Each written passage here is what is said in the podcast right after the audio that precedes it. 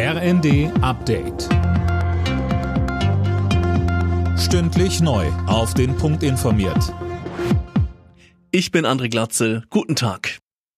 Bei ihrem Besuch in der Ukraine hat Außenministerin Baerbock angekündigt, dass die deutsche Botschaft in Kiew noch heute wieder öffnen soll.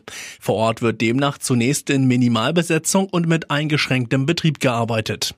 Bei einem Treffen mit ihrem ukrainischen Amtskollegen Kuleba sagte Baerbock der Ukraine außerdem weitere Unterstützung zu, auch militärisch. Waffenlieferungen bedeuten, dass es nicht noch mehr von diesen furchtbaren Kriegsverbrechen, die ich heute noch mal so sichtbar vor Augen geführt bekommen habe, in eurem Land, vor allen Dingen im Osten, geben kann und wird.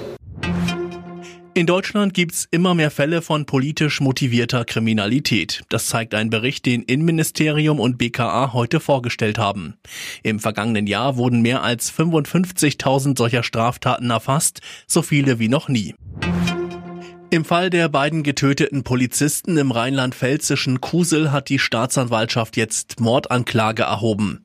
Ein 38 Jahre alter Mann wird beschuldigt, die beiden Beamten bei einer Verkehrskontrolle erschossen zu haben. Eileen Schallhorn. Nach Überzeugung der Ermittler hat der Mann die Polizisten mit seiner Schrotflinte erschossen, weil er zuvor illegal im Wald gejagt hatte und die Wilderei verdecken wollte. Ursprünglich stand auch noch sein Jagdgehilfe unter Mordverdacht. Das Verfahren gegen ihn stellte die Staatsanwaltschaft jedoch ein.